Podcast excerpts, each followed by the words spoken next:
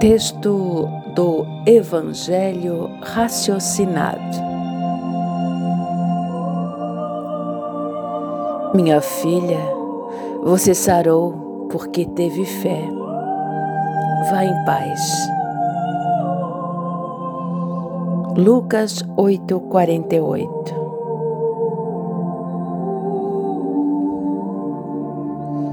O poder da fé é inexplicável. Ah, se soubéssemos o poder que temos quando associamos a fé e a pura vontade de fazer o bem. Não tenho dúvidas de que operaríamos muitos milagres como outrora operaram os apóstolos de Cristo. No Evangelho em Lucas, temos a doce história de uma mulher que sofria por 12 anos com uma hemorragia. Ela já havia procurado diversos médicos, gastando todo o seu dinheiro, mas nada, absolutamente nada adiantara.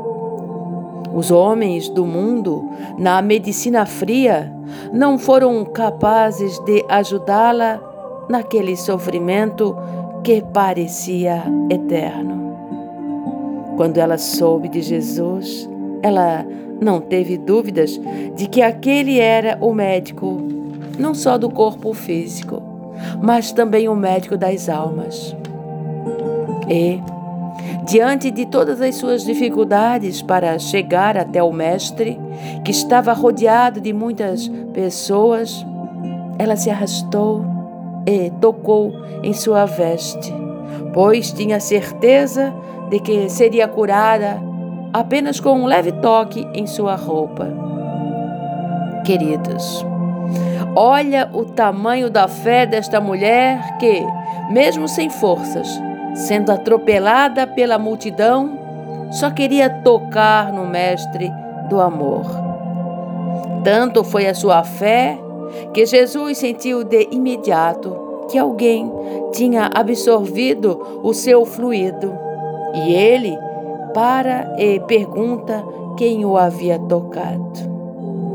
A mulher, tremendo de medo, se atirou aos seus pés, contando que havia sido curada com o simples toque em sua roupa. Momento em que Jesus diz estas inesquecíveis palavras: Minha filha, você sarou porque teve fé. Vá em paz.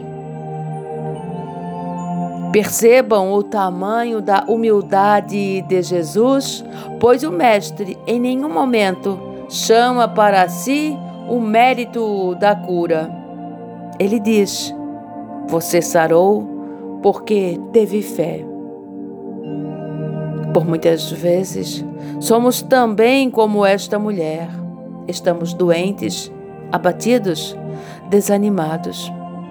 Pode ser que não encontramos no mundo a solução para o nosso problema, nos levando ao abismo da depressão em que muitos pensam até em tirar a própria vida. Mas veja o exemplo desta mulher guerreira que se sentia assim e, mesmo com todas as portas fechadas, ela teve fé em Cristo. Do mesmo modo, Jesus nos espera para perguntar: Quem é que me tocou? Que possamos tocá-lo com a nossa fé, recebendo o seu amor incondicional que nos acolhe a alma.